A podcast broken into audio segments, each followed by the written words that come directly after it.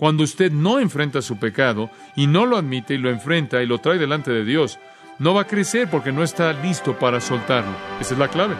Esa es la razón por la que digo que no hay cosas tales como la confesión verdadera sin arrepentimiento.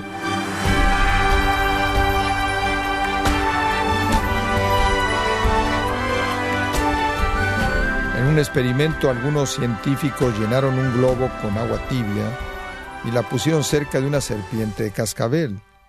Debido a que las serpientes de cascabel detectan a sus presas no por la vista o el olfato, sino al detectar el calor que desprenden, la serpiente reaccionó, la serpiente atacó al globo, liberando su veneno. Así como el globo caliente, usted tiene una señal de calor, una señal espiritual que el pecado, como una serpiente mortal, puede rastrear y atacar. Y yo le invito a que sea cauteloso, y para ello necesita el antídoto contra el pecado. Ese antídoto es la confesión, uno de los fundamentos de la vida cristiana que el pastor John MacArthur examina hoy en Gracia a vosotros, parte del estudio titulado De regreso a lo elemental.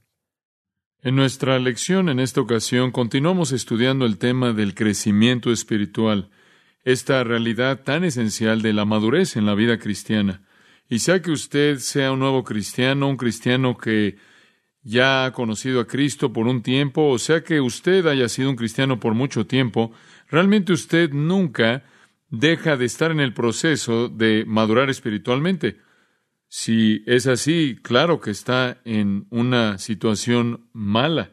Pero un cristiano que se ha comprometido con Cristo va a estar en proceso de crecimiento espiritual. Entonces, estos principios no son los que se relacionan, digamos, únicamente a un infante espiritual, sino a cualquier persona que está a lo largo del camino antes de que esté en la presencia del Señor y ha recibido su perfección instantánea, realmente se involucra un proceso de madurez o de crecimiento y entonces las verdades que estamos compartiendo en estos estudios son para toda persona.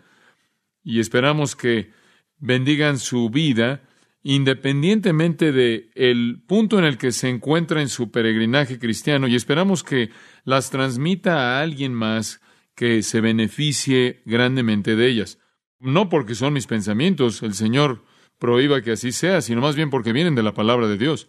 Ahora, permítame repasar brevemente lo que hemos cubierto en el pasado. Estamos viendo el concepto de crecer en Cristo. En 2 de Pedro, capítulo 3, versículo 18, Pedro dijo, antes bien creced en la gracia y en el conocimiento de nuestro Señor y Salvador Jesucristo.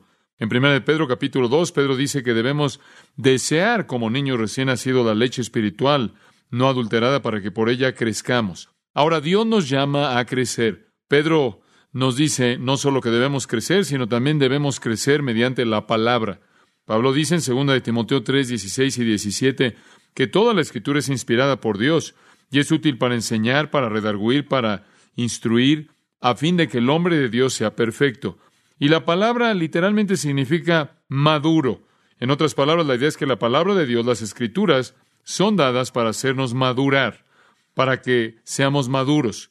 Entonces, conforme nos acercamos a la palabra de Dios, mantenemos en mente que es una herramienta o un agente en el proceso.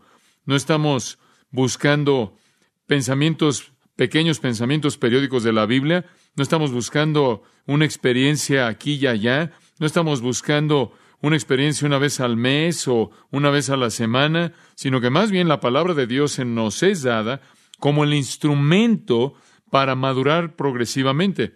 Entonces, se vuelve importante para nosotros como nuestro alimento. Como Jeremías dijo en Jeremías 15, 16, fueron halladas tus palabras por mí y yo las comí. Y lo que estaba diciendo es que este era el asunto de su sustento, lo que lo sustentaba. Debemos alimentarnos como un bebé se alimenta de las verdades de la palabra de Dios, nos infunde la energía y el principio de vida que crea el crecimiento. Entonces, como creyentes debemos crecer. Se nos ha dado una herramienta para ese crecimiento, la cual es la palabra de Dios. Y después el Espíritu de Dios es colocado en nosotros para capacitarnos a lo largo del camino del crecimiento. Ahora, en nuestros estudios en el pasado, quizás hemos buscado ayudarlos a que nos enfoquemos en los puntos significativos de crecimiento al recordarles, primera de Juan 2, versículos 13 y 14, en los cuales encontramos que hay tres niveles de crecimiento espiritual. Primero los bebés, segundo los jóvenes, en tercer lugar los padres. Y eso corresponde con la vida humana. Hay un principio en la infancia en donde hay un reconocimiento paternal, usted sabe a quién pertenece y después está la edad adulta joven. Este es el momento en el que usted sabe lo que cree. La madurez espiritual en el sentido de comprensión doctrinal, tiene una comprensión de la palabra de Dios, tiene sus pies en el suelo, ya no es arrojado de aquí para allá y llevado por todo viento de doctrina.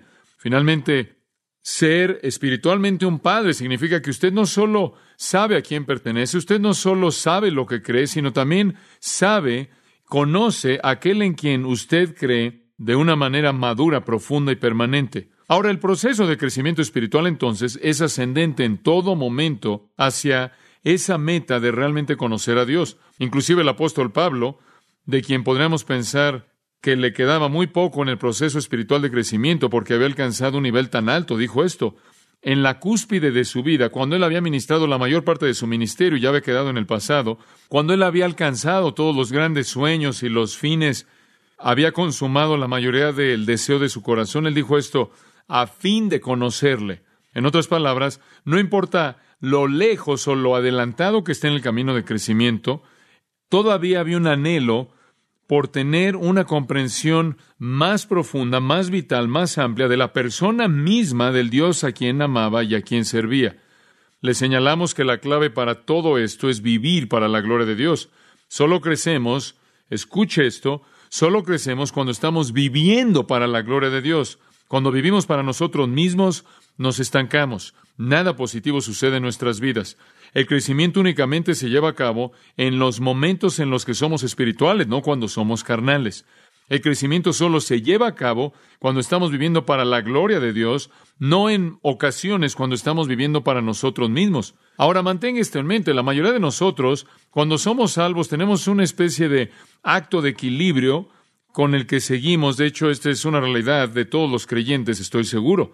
Tenemos un principio de nueva vida en nosotros, también tenemos el pecado antiguo que esté en nosotros, el pecado que esté en nuestra carne, aquello que no es bueno, que es parte del ser humano. Y ahora que somos un creyente, encontramos que un poco de nuestra vida es dada a Dios y un poco al pecado, y en cierta manera lo equilibramos. Pero conforme maduramos, hay una frecuencia que se incrementa de justicia y una frecuencia decreciente de pecaminosidad. No existe la idea que en algún punto en su vida cristiana usted deja de ser pecaminoso y simplemente es justo. No, siempre progresa, siempre se está moviendo. Pablo dice, no como si ya lo hubiera alcanzado ya, sino que prosigo a la meta. Usted siempre se está moviendo hacia arriba y la evidencia de moverse hacia arriba es la frecuencia decreciente del pecado. Yo me uso como una ilustración. Soy un pecador bien conocido y cuando fui salvo era una lucha, una lucha muy grande, una especie de lucha de la que Pablo habla en Romanos 7. Las cosas que quería hacer no las hacía, las cosas que no quería hacer las hacía y estaba luchando contra la carne y todo esto. La lucha es la misma ahora. Pero lo que he notado es que conforme he crecido, crecido al vivir para la gloria de Dios, crecido al andar en el Espíritu Santo, crecido por una vida de obediencia, conforme he madurado en el progreso de la madurez espiritual, he visto el decrecimiento de la frecuencia de la pecaminosidad, no su ausencia, simplemente no sucede tanto como solía suceder y estoy creciendo y alejándome de eso y acercándome hacia un estándar más justo. Ahora, glorificar a Dios se convierta en la clave. Segunda de Corintios 3:18 fue nuestro versículo en eso, y dijimos que en ese versículo dice que conforme vemos a cara descubierta, con rostro descubierto, esto es, ya no hay un velo sobre nosotros como lo había en el Antiguo Testamento. El velo es quitado y vemos como en un espejo la gloria del Señor. Entonces, conforme nos enfocamos en la palabra de Dios y conforme obedecemos sus principios, estamos viendo en esto el espejo de la gloria de Dios y después el reflejo de la gloria de Dios. Y después Pablo dice, conforme vemos esa gloria, nos movemos de un nivel de gloria al siguiente nivel de gloria, al siguiente nivel de gloria, conformándonos a la imagen misma de Cristo mediante la obra del Espíritu Santo. Ahora, el crecimiento espiritual entonces no solo es visto en la Biblia como un bebé, un joven y un padre es visto como ir de un nivel de gloria al siguiente nivel de gloria al siguiente, y eso sucede cuando nos enfocamos en glorificar a Dios. Ahora, permítame resumir lo que acabo de decir. Conforme usted y yo vivimos para la gloria de Dios en esos momentos, estamos creciendo. Estamos progresando hacia la semejanza a Cristo. Las ocasiones en nuestras vidas cuando vivimos para nosotros mismos y la carne son las ocasiones cuando eso no sucede. Ahora, permítame recordarle también que hay algunos principios muy prácticos involucrados en vivir para la gloria de Dios. Y comenzamos a verlos la última vez y simplemente se los voy a recordar. Dos de los principales que discutimos y después continuaremos. Si vivir para la gloria de Dios es la clave para el crecimiento espiritual, si este es el sine qua non, si esta es la necesidad absoluta, entonces, ¿qué significa vivir para la gloria de Dios? Usted sabe que hablamos de eso mucho y cantamos a Dios sea la gloria, grandes cosas ha hecho Él, y decimos gloria a Dios todo el tiempo, lo leemos en la Biblia, está por todos lados. Es una frase muy conocida, pero me temo que no tiene mucho significado práctico y necesitamos darle eso. Ahora, lo primero que dijimos en nuestro último estudio era que glorificamos a Dios al confesar a Jesús como Señor. Ahí comienza todo. Filipenses capítulo 2 dice que todos debemos confesar a Jesús como Señor para la gloria de Dios. Antes de que usted pueda comenzar a caminar por el camino del crecimiento espiritual, antes de que usted siquiera pueda comenzar a progresar hacia la semejanza a Cristo, debe confesarlo como Señor. Eso es el nuevo nacimiento, esto es nacer en la familia. Antes de que pueda ser un padre espiritual, necesita ser un bebé espiritual, ¿verdad? Antes de que pueda ser un hombre o mujer, necesita ser un infante y entonces tiene que entrar en la situación y entra en ella cuando confiesa a Jesús como Señor, porque de hecho Él es Señor. Así es Él. Y cuando usted hace eso, entonces le está dando gloria a Dios, ya que Dios de hecho ha colocado su gloria en Cristo de acuerdo con Juan 1.14. Ahora, lo segundo que dijimos, y este es simplemente un repaso breve, dijimos que si vamos a vivir para su gloria, no solo lo confesamos como Señor, sino que en segundo lugar apuntamos nuestra vida hacia su gloria. Y mencionamos 1 Corintios 10:31 que dice, todo lo que hagáis, sea que comáis o bebéis o cualquier otra cosa, hacedlo todo para la gloria de Dios. Ahora que he confesado a Jesús como Señor para la gloria de Dios, voy a apuntar mi vida hacia su gloria. Ahora eso es muy básico. ¿Se acuerda lo que dijimos que eso significa? Dijimos que eso significa que usted está satisfecho con darle gloria a Él sin importar lo que le cueste personalmente. También dijimos que significa que está sufriendo la misma angustia que Dios sufre cuando Él es deshonrado. En otras palabras, si estoy viviendo para la gloria de Dios, no me importa lo que me cueste, no me importa si viva o muera, no me importa si recibe el crédito por algo, siempre y cuando Él sea glorificado. No importa cuál sea mi precio, no importa lo que tenga yo que entregar. Ahora, permítame hablar de eso por un momento. Me parece interesante en la sociedad en la que vivimos aquí en Norteamérica, Estados Unidos de Norteamérica, nuestra sociedad cristiana, que estamos dando lugar a una generación de personas que no tiene esa mentalidad en absoluto. Inclusive en el cristianismo es sorprendente que en lugar de tener una actitud de servicio, en lugar de tener una actitud de humildad, en lugar de tener un espíritu que dice, voy a entregar mi vida para la voluntad de Dios sin importar lo que me cueste, me voy a entregar para su gloria a toda costa, nuestra actitud es, quiero tener éxito. Estaba escuchando una cinta eh, de un ministro y él estaba diciendo que le parece interesante que cuando vamos a una conferencia o cuando leemos un nuevo libro que está siendo escrito, cuando acaba de ser escrito, o cuando alguien quiere atraer una multitud grande de cristianos, siempre es mediante una celebridad. Es la gente hermosa. Cuando usted ve quien está hablando en una conferencia, es Miss América o algún hombre de negocios rico o el presidente de una compañía, una persona muy exitosa en Hollywood, quien ha llegado a la televisión, a las películas, un atleta famoso, un político. Estos son los que atraen multitudes, los ricos, los famosos, la élite. ¿Y qué es lo que esto está haciendo en el cristianismo? Al proveerle un modelo para nosotros de éxito, éxito personal, en lugar de proveernos servicio. ¿Se da cuenta? Ahora, cuando con una generación de cristianos que estamos produciendo y tratamos de que lleven el Evangelio de Jesucristo hasta el fin del mundo, va a ser difícil que ellos hagan eso. Cuando vamos a ellos y les pedimos que entreguen su vida por la causa de Cristo, va a ser difícil porque se les ha dicho, sea de manera verbal o no, que la gente que es parte del cristianismo son los ricos, los famosos, los exitosos y los populares. Y entonces estamos produciendo una generación de cristianos que está orientada hacia el éxito personal, mucho más de lo que están hacia el servicio humilde. Y esto es exactamente lo opuesto de vivir para la gloria de Dios. Vivir para la gloria de Dios no es hacer una carrera para mí mismo, vivir para la gloria de Dios no es contratar a un agente de publicidad para que él sea mi representante. Vivir para la gloria de Dios es ser alguien cuya vida es desechable. Vivir para la gloria de Dios es morir si necesita ser así para cumplir los fines de Dios. Sé que en mi propia vida yo soy desechable. Tal como Pablo dijo, si muero en el servicio de Cristo, una muerte dulce. Si muero o soy ofrecido como sacrificio por su causa, por la causa de su gozo en el Evangelio, voy a morir con gusto. Soy desechable, soy temporal, soy reemplazable. Y esa es la actitud de uno que vive para la gloria de Dios. Y lo que estoy diciendo es que el meollo es humildad. Y si usted está apuntando su vida hacia la gloria de Dios, usted tiene el tipo de humildad que dice, Dios, a mí me duele cuando a ti te duele algo. Mi corazón palpita con tu corazón y lo único que busco hacer es darte gloria sin importar lo que me cueste. Vemos esto inclusive con personas que quieren entrar en el servicio cristiano. Hay mucha gente que está entrando a seminarios y universidades cristianas y demás, quieren servir al Señor, nada más que quieren servir al Señor en sus términos, en el ambiente perfecto, con todo como a ellos les gusta, con todos los factores de éxito frente a ellos de tal manera que puedan entrar y todo se haga como ellos quieren. Y usted se pregunta, ¿en dónde están esas personas humildes que están dispuestas a arriesgar una gran aventura para la gloria de Dios, aun si se pierden en la oscuridad absoluta? También hablamos la última vez del hecho de que si usted vive para la gloria de Dios va a estar satisfecho porque alguien más lo sobrepase, alguien más que hace exactamente lo que usted hace mejor que usted, siempre y cuando Dios sea glorificado. Ahora, este es el meollo. Estas son las primeras dos cosas que necesitamos ver. Si vamos a crecer espiritualmente, necesitamos perdernos a nosotros mismos, primero en el señorío de Cristo, en el momento de la salvación, y en segundo lugar, en el señorío de Cristo, conforme Él domina nuestras vidas a partir de ahí. Y conforme obedecemos a Cristo y respondemos a su dirección en nuestras vidas, sin pensar en lo que eso significa para nosotros, sin pensar de que vamos a ser exitosos, sin pensar en que esto es cómodo para mí, sino que más bien Él está siendo glorificado. Entonces, estamos avanzando en una progresión de crecimiento, ya que cada vez que hacemos lo que queremos, escogemos lo que nosotros queremos hacer, buscamos nuestra voluntad aún en el asunto del servicio cristiano, si el motivo no es correcto, nos estancamos y el crecimiento no se lleva a cabo.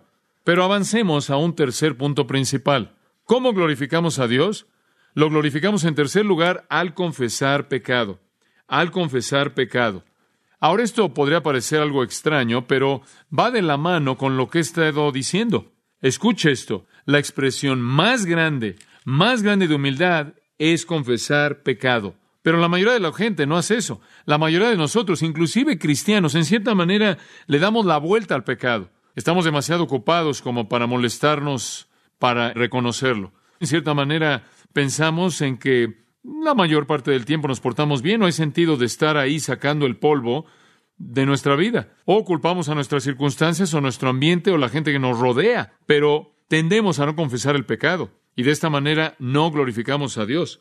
Ahora, en Josué capítulo 7 hay un versículo muy interesante. Usted recordará que los hijos de Israel habían entrado a la tierra prometida bajo el liderazgo de Josué, no bajo el liderazgo de Moisés porque él había pecado al pegarle a la roca con una vara cuando Dios le dijo que le hablara, ya que Moisés estaba buscando su propia gloria y quería que todo el mundo pensara en lo poderoso que él era cuando golpeó la roca y entonces él perdió su derecho de llevar al pueblo a la tierra. Pero Josué los guió y entraron y tuvieron una gran victoria en Jericó, cayeron los muros, tomaron la ciudad, y esa fue la primera de esas ciudades que dominaron, que conquistaron conforme dominaron la tierra de Canaán. Pero a ellos se les había dicho una cosa, no tomen nada de esa ciudad. No quiero que tengan ningún remanente de la sociedad pagana, Dios dijo. No quiero que recojan nada, no quiero que arrastren nada, quiero que lo dejen ahí. Representa una sociedad de la cual ustedes están apartados. Pero hubo un hombre y recordarán su nombre si han estudiado la historia, su nombre fue Acán. Y Acán simplemente anhelaba robar cosas, así es como yo lo recuerdo. Y él tomó algunas cosas de la ciudad y claro, como resultado fueron derrotados en Ai, la siguiente ciudad. Y después Acán fue confrontado en Josué capítulo 7, versículo 19 por Josué mismo. Entonces Josué dijo a Acán, hijo mío, da gloria a Jehová, el Dios de Israel. Ahora, ¿cómo va a hacer usted eso? Al hacer esto y darle alabanza, y declárame ahora lo que has hecho, no me lo encubras. Y Acán respondió a Josué diciendo, verdaderamente yo he pecado contra Jehová el Dios de Israel, y así y así he hecho. Y después procede a describir, cuando vi esto, quise esto, y cuando vi aquello, lo quise, y lo sepultó en su tienda y todo eso. Ahora escuche, Josué le dice, da gloria al Dios de Israel al confesar el pecado. Ahora ese versículo dice que glorifica a Dios cuando usted confiese su pecado. Reconocer que ha pecado es glorificar a Dios. ¿Por qué? Bueno, permítame mostrarle lo que sucedió. Versículo 24. Entonces Josué y todo Israel con él tomaron a Acán, hijo de Ser, el dinero, el manto, el lingote de oro, eso es todas las cosas, sus hijas, sus bueyes, sus asnos, sus ovejas, su tienda y todo cuanto tenía, y lo llevaron todo al valle de Acor. Y le dijo Josué, ¿por qué nos has turbado? Túrbete Jehová en este día. Y todos los israelitas los apedrearon y los quemaron después de apedrearlos. ¿Notan que aunque él había confesado su pecado, su juicio estaba por venir? Como puede ver, la confesión no precluye la disciplina. David confesó su pecado en el Salmo 32 y en el Salmo 51 y Dios lo perdonó y después lo castigó. Entonces, solo porque hay perdón no significa que no habrá disciplina. Él había confesado lo que había en el pasado, pero Dios lo va a juzgar de cualquier manera. Y todos los israelitas los apedrearon y los quemaron después de apedrearlos, y levantaron sobre él un gran montón de piedras, que permanece hasta hoy. Y Jehová se volvió del ardor de su ira, y por esto aquel lugar se llama el Valle de Acor hasta hoy. Y Acor, por cierto, en hebreo significa problema. Ahora observe esto. Dios iba a enseñarle a Israel una lección. La lección es esta. No me desobedezcan. Si me desobedecen, habrá una consecuencia severa. La consecuencia fue que Acán y su familia entera, quien evidentemente estaban implicados en el crimen, también fueron apedreados hasta morir. Ahora escuche, ¿por qué quería que Acán confesara su pecado? Le voy a decir por qué. Porque Dios se habría visto como un ogro cruel si le hubiera quitado la vida a este hombre y a su familia y nadie hubiera sabido realmente por qué. Cuando Acán confesó su pecado, le estaba diciendo, Dios, tú eres un Dios santo, justo, que tiene la libertad de castigarme, que tiene la libertad de disciplinarme sin impunidad contra tu naturaleza justa, porque yo lo merezco. ¿Se da cuenta?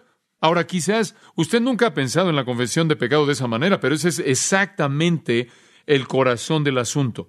La razón por la que Dios quiere que Acán confiese su pecado es para que Dios tenga la libertad de disciplinarlo y no haya nadie que piense que no lo merecía. Dios es un Dios santo y Dios reacciona contra el pecado. Dios no puede tolerar el pecado. Él no puede dejar que el pecado quede sin ser castigado. Si Él fuera así, entonces Él nunca hubiera hecho que Jesús muriera. Dios tiene que enfrentar el pecado y Dios se vería injusto y Dios se vería injusto a los ojos de la gente si usted y yo no admitimos que todo lo que Dios hace para castigarnos, para disciplinarnos, es merecido. Y entonces en el versículo 20 él dijo, he pecado contra Jehová, el Dios de Israel. Él no culpó a Dios, él no culpó las circunstancias, él no culpó sus influencias, él aceptó la responsabilidad. Y usted tiene una situación semejante en la crucifixión de Cristo. El ladrón en la cruz había deshonrado a Dios toda su vida, él había hecho exactamente lo que él quiso hacer y ahora él está colgando en una cruz al lado de Jesucristo. Pero en ese momento, en el último momento de su vida, colgando en una cruz, ahí en su vida le dio la gloria de Dios. ¿Sabe lo que dijo? Le dijo al otro ladrón en Lucas 23, 41, nosotros sufrimos justamente. En otras palabras, él dijo, ¿de qué te estás quejando? Tú estás recibiendo exactamente lo que merecemos. En otras palabras, tú no puedes deshonrar a Dios en este acto, lo merecemos. No puedes culpar a Dios por esto, lo merecemos. Ahora, amigos, este realmente es el corazón de lo que quiero que entiendan. Cuando usted excusa su pecado, realmente usted está culpando a Dios. Ahora, usted tiene una ilustración clásica de esto en el libro de Génesis. Usted recordará que Eva pecó y después Adán pecó y después Dios viene a Adán y le dice a Adán, ¿por qué hiciste eso? ¿Y usted recuerda lo que Adán dijo? Él dijo, la mujer que me diste. Y la gente siempre ha pensado que él culpó a Eva. Él no culpó a Eva, él dijo, la mujer que me diste. ¿A quién culpó? Él culpó a Dios. Tú me diste esta mujer. Me fui a dormir como soltero, desperté casado, ¿y qué opción tuve yo? Pudiste haber escogido a cualquier mujer a la que tú hubieras querido. ¿Por qué ella? Ella no ayuda. Tú la hiciste. Yo ni siquiera sabía lo que era una mujer y después estaba casado con una. Observa, mire este desastre, la mujer que me diste. Al no estar dispuesto a asumir la responsabilidad, él culpó a Dios y él también implicó a la mujer y sin duda al hacer esto implicó a la serpiente, pero nunca asumió su responsabilidad. Ahora eso es lo opuesto. Darle la gloria a Dios significa que yo voy a aceptar la responsabilidad por el pecado. No es la culpa de Dios, no es la culpa de alguien que Dios trajo a mi vida, no es la culpa de alguna circunstancia.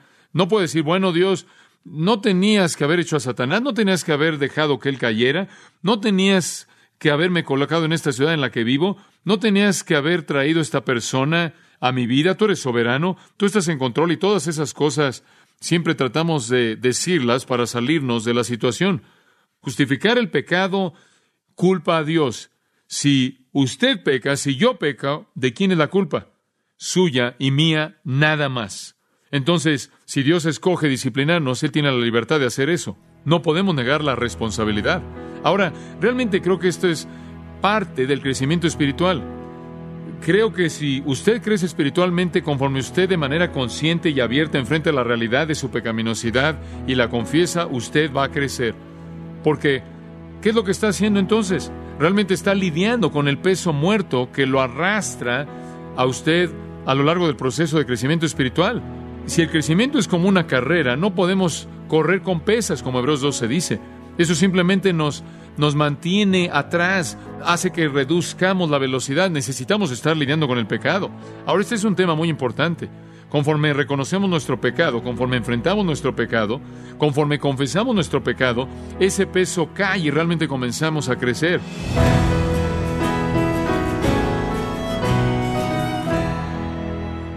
Para glorificar a Dios con su vida, usted tiene que confesar su pecado, un aspecto simple, pero de suma importancia para su crecimiento espiritual. En nuestro presente estudio, el pastor John MacArthur está compartiendo los fundamentos que usted necesita dominar para crecer espiritualmente.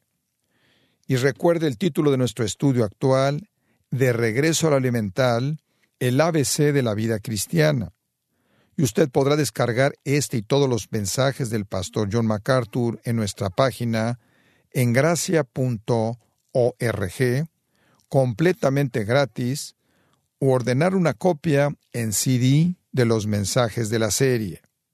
Para profundizar en su estudio de este importante tema de la vida cristiana, tenemos a su disposición un libro que se titula Un cristianismo sencillo, redescubra los principios fundamentales de nuestra fe y puede adquirirlo a través de nuestra página en gracia.org o en su librería cristiana más cercana. Si tiene alguna pregunta o desea conocer más de nuestro ministerio, como son todos los libros del pastor John MacArthur en español o los sermones en CD que también usted puede adquirir, Escríbanos y por favor mencione la estación de radio por medio de la cual usted nos escucha en gracia a vosotros. Es importante conocer no solo el país y ciudad de donde usted nos escucha, sino también la radio. Para quienes contactan nuestro ministerio por primera vez, pueden solicitar una copia del mensaje de promoción sin costo alguno, un mensaje por oyente únicamente. Si usted vive en los Estados Unidos o Puerto Rico, escríbanos a Gracia Vosotros, P.O. Box 4000, Panorama City, California 91412. O puede escribirnos a través del siguiente correo electrónico radio arroba Le damos las gracias por su tiempo y sintonía en nombre del pastor John MacArthur y del personal. Y le comento que estamos orando para que Dios continúe extendiendo su gracia en usted mientras nos acompañe en la próxima edición para continuar desatando la verdad de Dios un versículo a la vez, aquí en gracia a vosotros.